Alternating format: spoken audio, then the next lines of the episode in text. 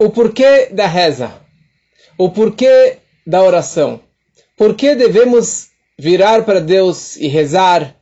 Ou de que forma que nós precisamos fazer isso? De que forma que nós podemos nos conectarmos com Ele e pedirmos aquilo que nós precisamos? Então, a primeira coisa, a reza, todo o propósito das nossas orações é para você realmente se conectar com Deus.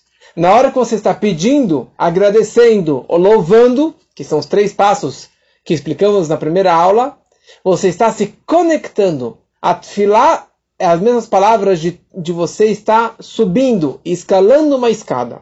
Muitos, um costume, não sei de onde que veio, porque não é um costume judaico, e não é a forma que a lei nos orienta, de simplesmente escanear o Sidur.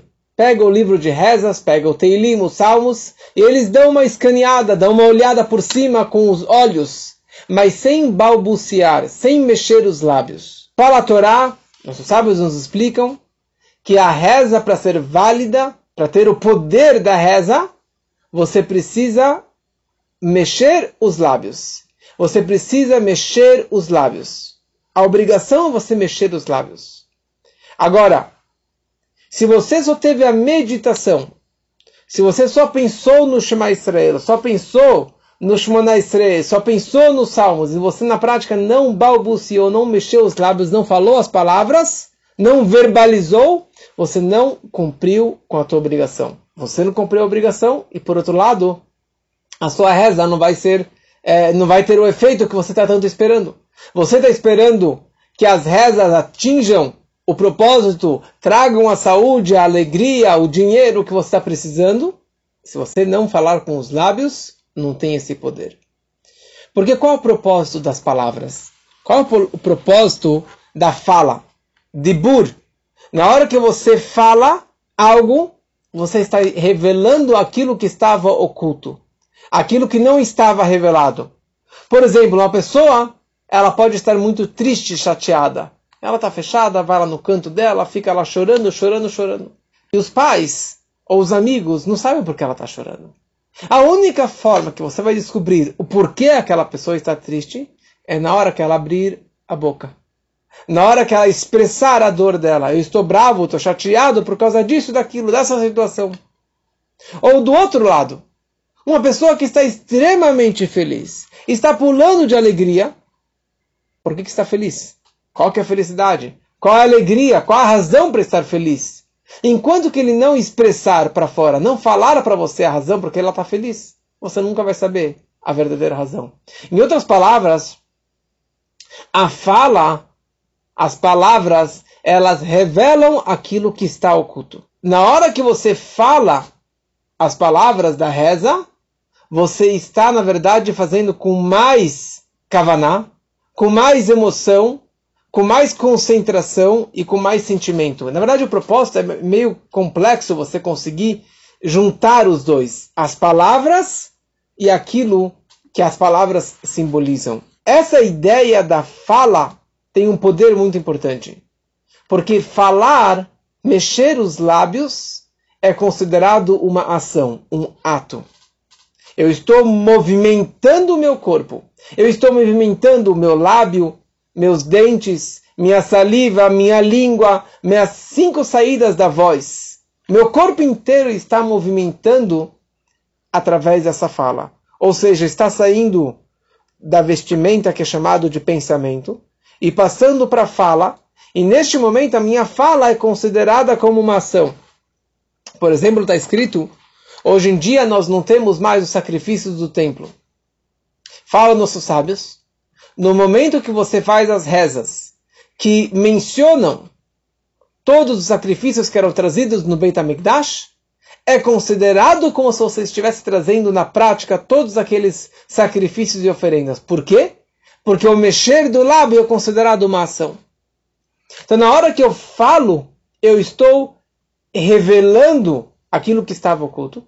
E ao mesmo tempo, eu estou refinando o meu corpo. Eu estou refinando o mundo. Eu estou refinando a minha fala. Eu estou refinando o meu mundinho. Tudo que tem ao redor, eu estou refinando através das palavras puras e sagradas de louvor a Deus, de agradecimento a Deus.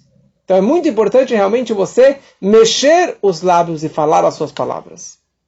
Da mesma forma que a fala expressa aquilo que estava oculto, a fala ela revela aquilo que eu estava pedindo. Se eu estou rezando por cura, eu estou pedindo por cura, então não adianta só ficar meditando por Deus, eu quero cura. Eu preciso pedir para Hashem, por favor, Refaeinu Hashem Venerafé, nos traga cura. Se eu estou pedindo filhos, eu vou pedir, fazer uma reza pedindo filhos.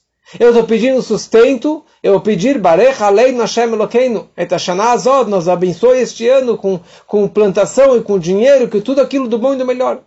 Ou seja, todas essas brachot, elas já existiam. Só que elas estavam ocultas. E eu estou querendo que elas sejam reveladas, que elas sejam visíveis, que não sejam só na teoria. Eu quero dinheiro no bolso, eu quero saúde, eu quero alegrias, eu quero família, eu quero Mashiach. Eu preciso expressar isso. E na hora que eu expresso, eu estou me revelando, e isso ajuda a revelar também esse, pedido que eu estou tanto fazendo. Principalmente as crianças. As crianças, elas têm uma energia especial. E a reza que as crianças elas fazem, o estudo que elas fazem da Torá, e principalmente a leitura do Teilim, dos Salmos, é algo inacreditável. Inexplicável o poder das crianças. Assim fala o rei Davi no Teilim Het. No Salmo 8, fala o rei Davi o seguinte: Mipi olelim vionkim isadata oz leman tzorerecha leashbit oyev umitnakem. Da boca das crianças e dos lactentes, você fundou força contra os teus inimigos para destruir os inimigos. Ou seja, da boca das crianças e dos bebezinhos, vai vir uma vitória contra os inimigos. Tem duas histórias ligadas com isso. Estamos chegando em Purim, semana que vem será Purim, se Deus quiser. Quinta-feira à noite, sexta-feira. E na história de Purim, nós sabemos que o Haman, ele fez um decreto para aniquilar todos os judeus, homens, mulheres e crianças, de uma vez só, num dia só. O Haman ele estava andando pelas ruas e ele viu Mordecai Hayudi com 22 mil crianças em praça pública, em praça pública, estudando Torá com eles, fazendo frases dos salmos, estudando o Torá com essas 22 mil crianças em praça pública. Quando o Ramano perverso viu essas 22 mil crianças com Mordecai, ele ficou furioso. E ele falou: Eu vou matar os judeus. Eu vou matar o Mordecai. Já tenho uma forca, já tenho essa árvore de 50 cúbitos para enforcar o Mordecai. Mas o primeiro que eu vou enforcar, o primeiro que eu vou matar serão essas crianças. Porque eles são o futuro desse povo judeu.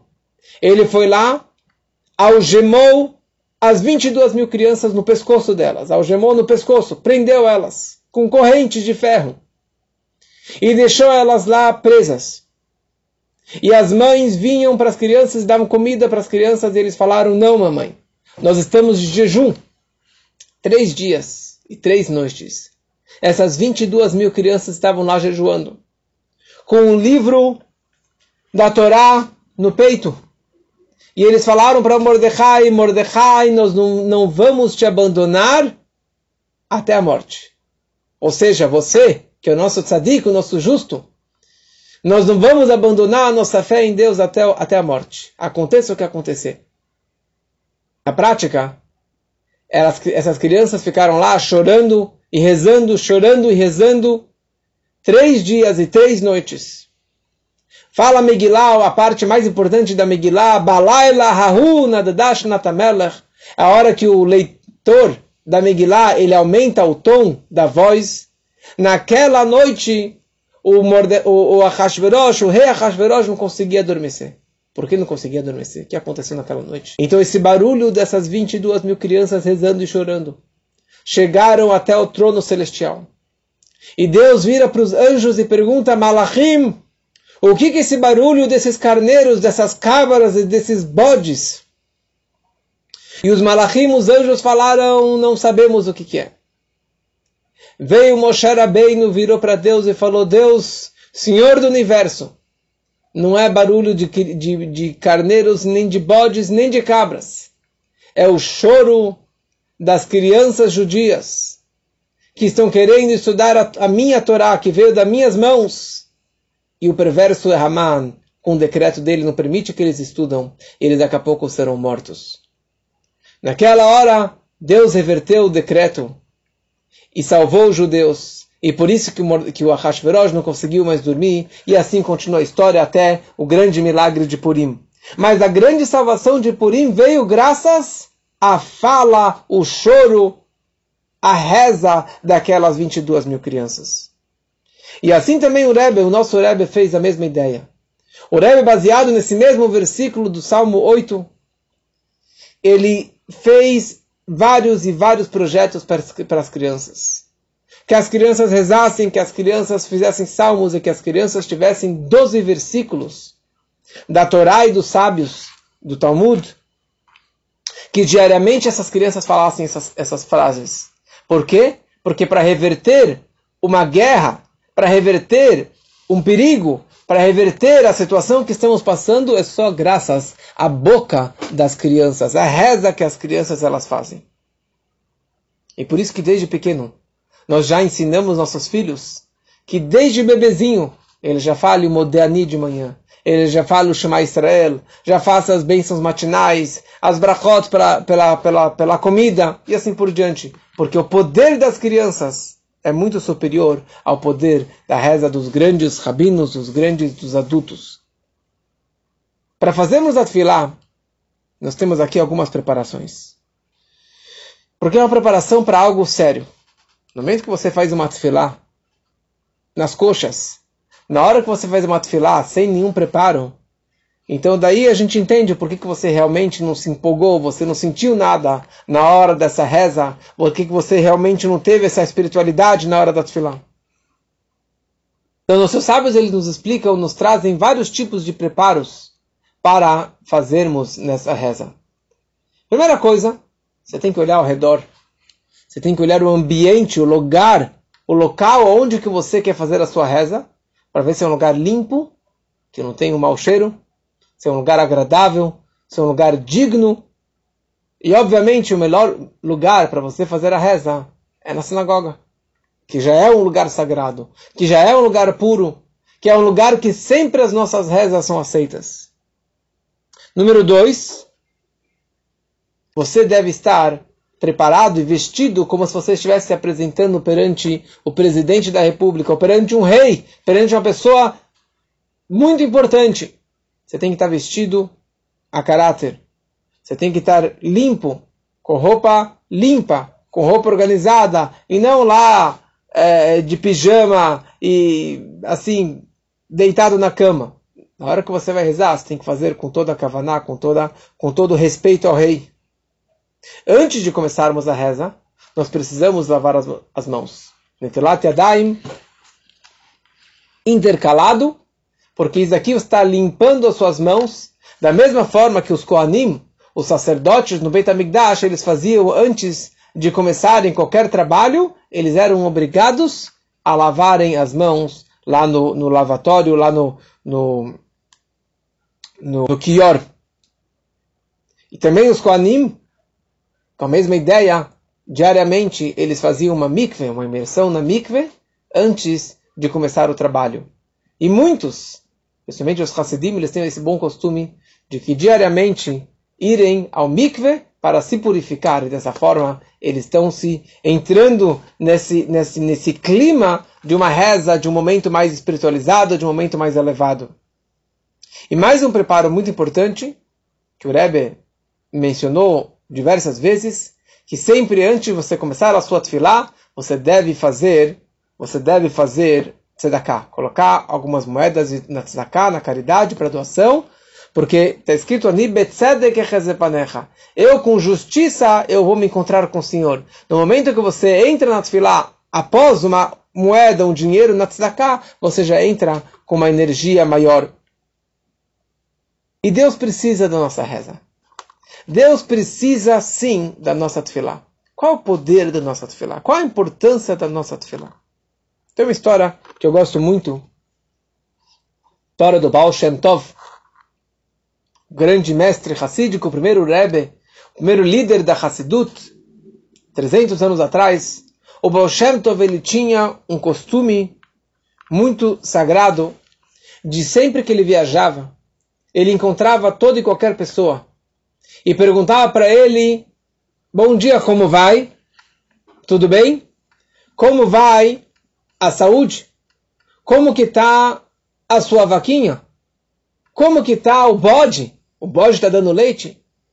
E o propósito que ele fazia essa pergunta era para que as pessoas respondessem com toda sinceridade e fé pura em Deus, Baruch Hashem. Graças a Deus a vaca está dando leite, graças a Deus a família está boa, estou ganhando dinheiro, a saúde está boa, o dia raiou, o sol raiou, graças a Deus, vai com Deus, palavras de agradecimento e louvor a Deus. E ele provocava as pessoas para que dessem esses tipos de respostas. Certa vez ele estava num vilarejo, e naquele vilarejo tinha um estribo, tinha lá uma sinagoga pequenininha, e era chamado de Parush Shul, a sinagoga do Parush. Parush é um ermitão, é um, é um, um cara que está totalmente desapegado de, do mundo e, e, dos afazeres mundanos. Era um homem que estava lá fechado há 50 anos, sem família, separou da mulher, mal comia, dormia no banco da sinagoga, rezava lá e o dia inteiro mergulhado na Gemara, no Talmud, era isso que ele fazia o dia inteiro. Rezando e estudando, estudando, estudando o dia inteiro. E o Baal Shem Tov vai naquela sinagoga, senta na frente desse homem, que as sobrancelhas dele tampavam os olhos de tão assim desapegado do mundo. Ele estava lá fechado, imerso, mergulhado naquele livro do Talmud. E o Baal Shem Tov vira para ele e fala, Reb Id, Senhor, me fala uma coisa. Como está a saúde? E o homem lá, fechado no livro, concentrado na leitura, no estudo, nem deu bola para o Balshanto. Vai perguntar de, de saúde? Eu estou só pensando no Talmud, na, na Torá. E como que vai a família? E o homem continua lá concentrado. E como que vai a Parnassá? Como que está o sustento? E o homem lá continua concentrado. E Deboshanta fala para ele, me responda. Me responda. Né? Como que tá? Como que estão as coisas? Você está cuidando da, da, da, saúde, da vida? E o homem ficou tão furioso que ele não queria perder nenhum momento do seu estudo, que ele simplesmente apontou com o dedo para a porta da sinagoga, tipo, pode, pode ir embora. O que está me atrapalhando aqui? Imagina, eu estou estudando Torá. 50 anos estudando Torá, você veio aqui me atrapalhar? Isso ele nem falou, ele não ia perder tempo para alguém que veio atrapalhar, perguntar uma baboseira para ele. Tanto vira para o homem, para o grande crânio estudioso da Torá, ele falou para ele: por que o Senhor não dá o sustento para o Criador do mundo? Por que o Senhor não dá parnassá para Deus? Daí que o homem pirou levantou assim a sobrancelha, olhou para ele e falou, tipo, com os olhos arregalados, você está mexendo, você está louco? O que você está falando aqui para mim? Imagina, eu estou estudando Torá aqui 50 anos. Paulo Bolshantov para ele tem uma frase que está escrito na reza, no Vale Tzion, nós falamos, Ve'ata Kadosh Yoshev Tehilot Israel. Ve'ata Kadosh. O Senhor é sagrado, é santo, vírgula. Yoshev, senta, se assenta nos louvores do povo de Israel. Explicou o Baal Sabe por que Deus é sagrado? Sabe qual é a santidade de Deus? Sabe no que Deus, Yoshev, ele senta, se assenta, ele se sustenta. Qual é a parnassá de Deus? Do que, que ele vive? Tehilot Israel. Os louvores de Israel. No momento que você, um judeu, agradece e louva a Deus, pelas coisas mais banais, pelo dinheiro, pela saúde, pela família, pelas alegrias, que a vaca deu leite, que o sol raiou. Você fala Modéani. Você agradece que o galo cucuricou. É esse que é o sustento de Deus. Yoshev, Deus, ele se assenta, ele vive dos nossos louvores. E você não está sustentando o Criador. Calma aí. O homem está lá estudando Torá o dia inteiro. Imagina, um crânio erudito da Torá, separado do mundo. Fala, Boshem, talvez esse não é o propósito que você foi criado. Esse não é o propósito do mundo. O propósito do mundo é você agradecer, louvar, pedir e agradecer novamente a Deus. Mas não só agradecer porque você está estudando Torá, Torá, Torá o dia inteiro. Mas agradecer que você tem trabalho, que você tem uma, uma família, que você tem dinheiro, que você. As coisas mais banais, é isso que Deus ele precisa. E você não está dando esse sustento. Só para a gente entender um pouquinho do poder da nossa tefilá. Ai, mas eu não entendo. Eu não entendo a reza. Eu não entendo. Eu leio e eu não me conecto com as palavras da reza. Só você mexer os lábios, falar as palavras dos salmos, falar as palavras do, do, do Sidur, você está se conectando diretamente com Deus. Agora, se você consegue entender e se conectar mais ainda, entender a tradução, melhor ainda. Isso vira asas, duas asas, para levar as suas filó mais para cima. Mas só você mexer os lábios, mesmo por obrigação, mesmo sem entender, você já está se conectando. Mas eu quero vibrar mais. O que, que eu faço? Rabino, o que, que eu faço? Eu quero me conectar mais, eu quero vibrar mais a tefilá. E por isso consta no Talmud, consta no Talmud que os primeiros Hassidim, eles ficavam uma hora meditando, contemplando, antes de começar a reza. Uma hora antes de começar a tefilá, eles ficavam lá meditando. Mas meditando no quê? E na verdade isso não é só os primeiros Hassidim, da época do Talmud, na verdade. Hassid é uma pessoa que faz além da lei, além da obrigação. Código de leis também traz isso. O Código de Leis traz essa, essa questão de você se preparar para a reza. Como me preparar para a reza? Antes eu falei algumas ideias técnicas, básicas de como se preparar para a reza. E na verdade tem uma questão da meditação. Só o que significa meditação? Hidbonenut.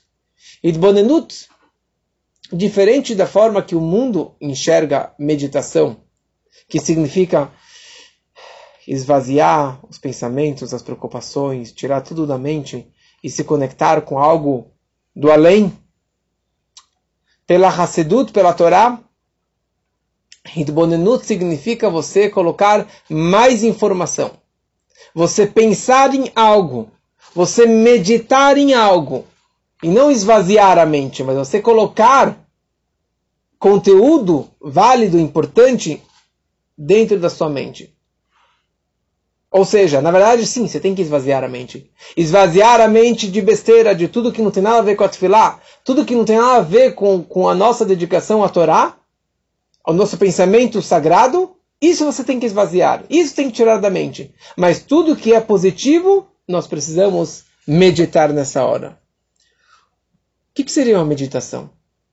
Por exemplo, uma meditação simples que nós falamos na reza, Magadlu Maaser Hashem. Quão grande são seus atos, seus feitos Hashem. Você pensar nas bondades de Hashem, em tudo que ele fez por mim, tudo que ele criou por, por mim, porque o mundo foi criado para mim. Tudo que existe aqui foi criado para mim. E olha só, eu estou aqui perante Deus pedindo algo, agradecendo. Quem sou eu? Mas sim, Deus ele precisa da minha reza. Ele está esperando sim a minha oração. Ele precisa da minha reza. Então isso já me deixa muito pequeno e muito humilde perante Hashem. Ou se eu penso, Marabu Maserra, quão grandes ou quão numerosos, numerosos são todos os seus feitos neste mundo. Mas tudo que Hashem ele criou, todos os planetas, todas as criaturas, todos os seres vivos, todos os seres humanos, galáxias, tudo perante Deus, que não é importante. é insignificante. E mesmo os anjos, mesmo as, as, as maiores eh, poderes espirituais, perante Deus, não são nada. Então, eu já entro na reza não pensando em mim, mas pensando nele. Não pensando no meu ego, no meu orgulho, mas sim pensando em Hashem. Por isso que é muito importante estudar Hassidut antes da Tfilah. É muito importante estudar um pouco de mística judaica da Hassidut, que nós estudamos tanto, antes da reza, porque a Hassidut faz você pensar mais em Deus. Faz você meditar mais em algo mais sagrado, pensar menos em você, pensar mais em Hashem. E o propósito de tudo isso é que na hora que você vai abrir o Sidur, e na hora que você vai se conectar e fazer uma tefilá, você não vai estar pensando só no seu lado sagrado, na sua alma divina, na sua alma judaica, mas você vai também conseguir influenciar que mesmo o seu mau instinto, o teu nefesh avamit, também possa se empolgar, também possa sentir, também possa estar conectado nessa hora. Por essa razão nós falamos no Shema Israel, no Shema Israel nós falamos Ve'avdet Hashem Elokecha Bechol Levavecha. Ame Hashem com todo o teu coração. Em hebraico deveria estar escrito Bechol Libecha. Por que está escrito Bechol Levavcha? Porque o propósito é você amar Hashem não só com a alma divina, mas também com a tua alma animal. Que a tua alma animal, seu corpo, seu instinto negativo também ame Hashem e também se empolgue nessa hora tão especial da reza. O Rebbe Rashab, o quinto Rebbe, ele escreveu um, com três hatfilah, toda uma coletânea, todo um livrinho pequeno, só para explicar o poder e o intuito da tefillah.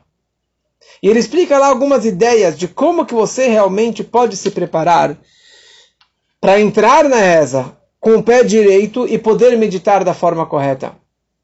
E o Rebbe Rashab ele explica o seguinte: primeira coisa, a pessoa ela deve estar parada num lugar só. Não ficar girando, ficar andando ao redor, ficar dirigindo. Eles têm que estar parados num lugar fisicamente. É bom na sinagoga também ter um lugar fixo, ou em casa ter um lugar fixo que ali você consegue se concentrar. Aliás, é até bom sempre, na hora da reza, você estar na frente de uma parede, ou algo que não vai ficar te distraindo, perdendo a atenção da, da reza.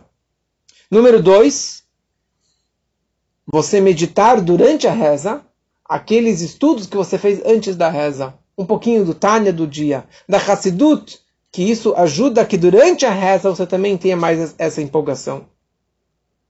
Mais um ponto, você fazer um alto balanço para você largar, esvaziar as coisas negativas, para que você realmente seja um cli, um recipiente vazio para absorver e merecer receber essa luz máxima que venha na hora da tefilá. Para que Deus, para que a Shekhinah, a presença divina, possa pairar dentro de mim, eu preciso ser um recipiente vazio, oco, para que a luz possa penetrar. Porque um copo cheio, um copo cheio não aguenta mais água. Um copo vazio sempre cabe um pouquinho mais de água. E se tudo isso não adiantou, para você conseguir focar e se concentrar na hora da tefilá? Então existe uma outra meditação que o Altareb explica no Tânia, que significa você meditar da onde que a tua alma veio, de um nível espiritual muito elevado, e desceu desse, dentro desse mundo tão baixo, tão impuro, e o meu corpo que só pensa no mundano e nos prazeres mundanos e não permitem que eu me espiritualize, que eu possa me conectar com algo mais elevado, então eu vou ter Rahmanut, eu vou ter pena e compaixão da minha alma. Coitada da minha alma que veio de um nível tão elevado e desceu para um nível tão baixo. Eu tenho que ter pena dela. E na hora que você tem pena, você tem essa compaixão, você acaba despertando também um amor e uma empolgação maior para você fazer a sua reza. Posso comer antes da reza? Ou seria correto você rezar jejuando? Essa história, essa pergunta, na verdade, foi feita pela Rebetzin, Rebetzin Rivka, em 1851.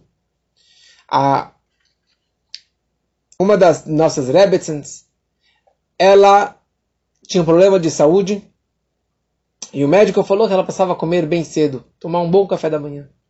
Então o que ela fez? Ela acordou mais cedo para rezar jejuando e só depois da reza que ela foi comer. E daí o Rebbe falou para ela: é preferível você comer para rezar do que rezar para comer. É preferível você fazer a sua reza com toda a intenção e a concentração de barriga cheia do que ficar toda a reza pensando na comida que você vai ter que comer depois e rezar com mais rápido, com mais pressa e sem se concentrar tanto na reza. Então, sim, é muito importante você comer um bolinho, comer algum café da manhã antes da reza. Não tem problema de você comer antes da reza. Só não pode comer a motzi. Mas fora isso, você pode comer antes da reza. O melhor lugar para você rezar é na sinagoga. E principalmente na hora que você tem um minyan, tem dez homens rezando juntos, ali a reza sempre é aceita. Deus está presente quando tem dez judeus reunidos, e a reza de dez judeus na sinagoga sempre é aceita. Vai direto para as alturas. Então, um lugar, canal direto para que as nossas rezas sejam aceitas. E por isso nós precisamos respeitar o local onde nos encontramos. Na sinagoga não é um lugar de bater papo. Na sinagoga não é um lugar de, de conversar no meio da reza. Precisamos responder o Amém, Baruch Baruch Shemó, responder e participar da reza, por causa que só assim que a gente consegue que eu me conecte com a reza e que minha reza também me conecte com Deus. Só para concluir com uma história do, Rebbe, do Alter Rebbe, do primeiro Rebbe, Schneur Zaman de Eliade. Ele desde pequeno já era um grande erudito, um grande sadik, já escreveu vários livros. E ele tinha duas frentes, ele tinha duas opções para onde ir, para qual Rebbe ir, para qual linha seguir, ou que ele ia para Vilna, ou que ele ia para Mesrit. Ou que ele ia para Vilna, que ali estava o Gaon de Vilna, queria ensinar para ele mais Talmud, mais estudo, ou que ele iria para Mesrit, e ali Mesrit estava de Mesrit, o sucessor do Baal Shem Tov, que iria ensinar para ele como rezar, como realmente servir a Deus de verdade. E ele falou: estudar eu já sei um pouquinho, já sabia um poucão, mas rezar eu não sei rezar direito. E ele foi para Mesrit e ali ele ficou alguns anos e acabou virando o grande aluno do Magid Mesrit e acabou virando o seu sucessor e graças a isso é que ele acabou virando o Alter Rebbe, o autor do Tânia e o primeiro Rebbe da Hassidut.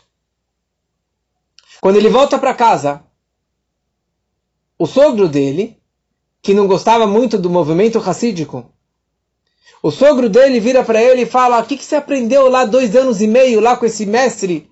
Por que, que você não foi para Vilna? Ele falou: Aprendi que existe Deus. Ele falou: oh, Você sabe que agora existe Deus? Você não sabia antes? Ele chamou a empregada e falou: Maria, Deus existe? Ele falou: Óbvio que Deus existe. Graças a Deus. Imagina, rezo para Deus todos os dias. Imagina, até empregada sabe, você foi lá aprender que, que Deus existe. Ele falou: Ela fala que Deus existe. Mas eu sei que Deus existe, eu conheço Deus. Esse é o propósito da Hassidut. E esse é o propósito da Tfilah, de você conhecer e se conectar com Hashem. Então essas são algumas introduções do poder da reza, do porquê da reza, de como fazer nossa reza. Espero que gostaram. Daqui duas semanas teremos mais uma aula e iniciaremos o, desde o início do Sidur, a partir do Moderni. Espero vocês lá.